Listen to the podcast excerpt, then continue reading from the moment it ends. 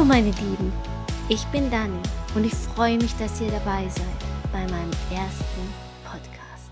Hier möchte ich euch Geschichten aus dem Alltag meiner Apotheke erzählen.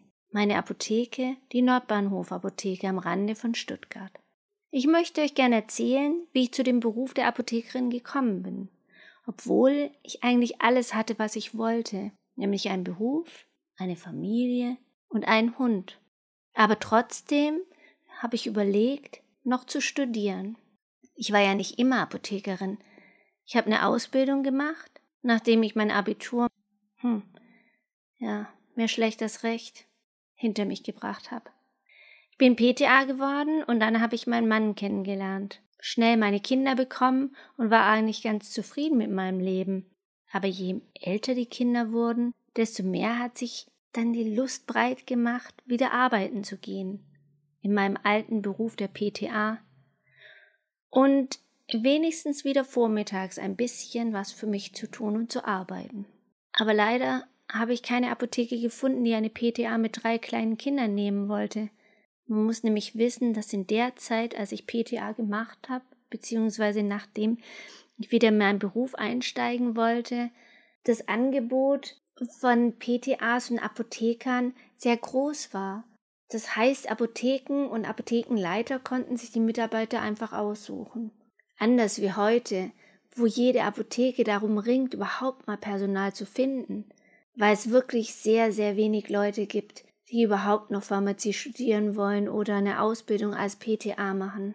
Aber als ich meinen Job gesucht habe, da war genug Personal da und ich habe leider keine Apotheke gefunden, die mich nimmt mit drei kleinen Kindern, die ja auch mal krank werden könnten, beziehungsweise die halt auch in den Sommerferien sechs Wochen am Stück daheim bleiben mussten, weil Schule und Kindergarten geschlossen sind und somit natürlich auch ich Urlaub brauchte. So habe ich mir überlegt, was machst du dann? Und ich dachte mir, ja, dann fangst du einfach an zu studieren. Eine eigene Apotheke hat mich schon immer gereizt. Und was hatte ich schon zu verlieren? Mir fiel nichts ein. Ich konnte ja immer wieder zurück, da wo ich herkam. An den Herd. Hm. Und deswegen packte ich meinen ganzen Mut zusammen und bewarb mich in Tübingen zum Studium der Pharmazie.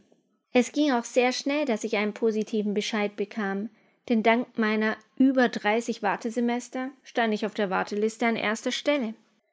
So rückte der erste Tag meines Studiums immer näher und ich freute mich so sehr.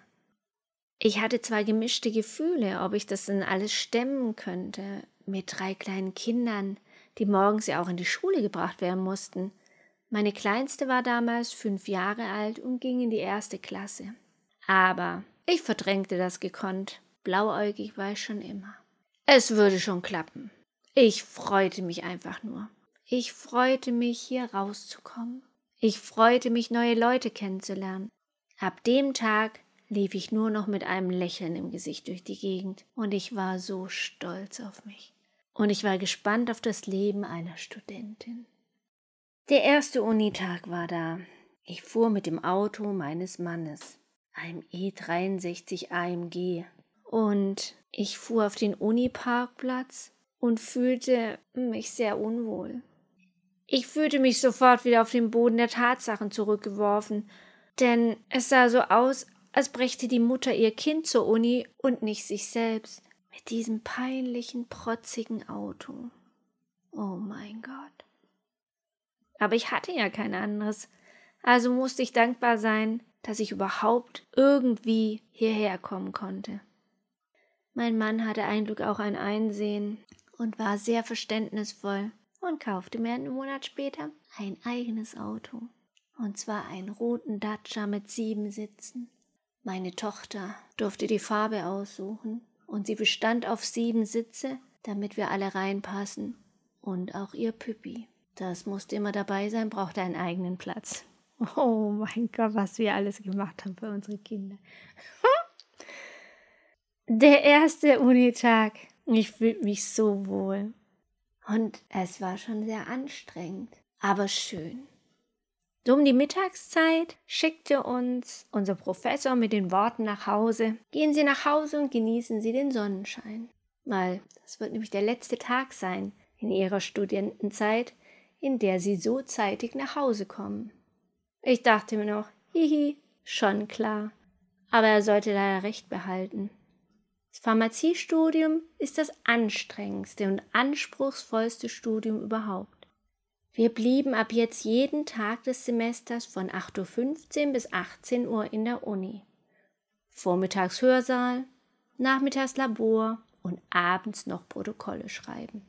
Die mussten wir nämlich am nächsten Tag abgeben, weil sonst durften wir nicht weitermachen im Labor. Oder wir mussten lernen und uns für die Kollox vorbereiten.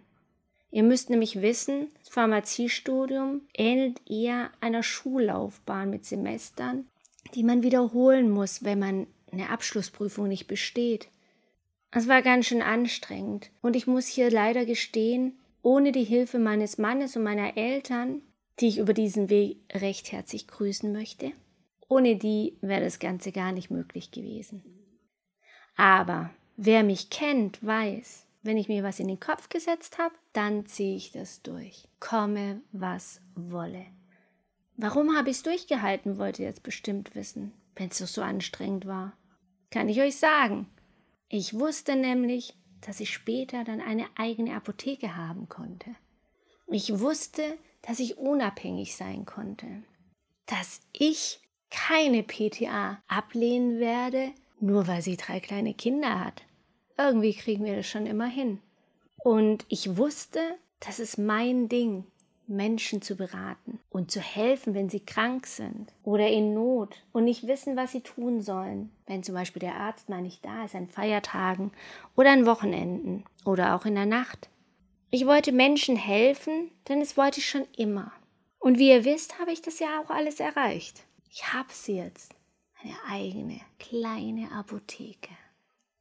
In diesem Podcast nehme ich euch mit auf die Reise in meinen Apothekenalltag. Und wenn ihr mehr wissen wollt, kommt mich doch einfach mal besuchen in Stuttgart Nord. Und ansonsten freue ich mich, wenn ihr jeden Donnerstag einschaltet und mir bei den Apothekengeschichten zuhört. Ich erzähle euch Lustiges, aber auch Geschichten zum Nachdenken. Und für jeden ist was dabei und jeder kann was mitnehmen für sich selbst und für sein Leben. Hoffe ich. Nun wünsche ich euch noch einen schönen Tag und schaltet nächsten Donnerstag wieder ein. Tschüss!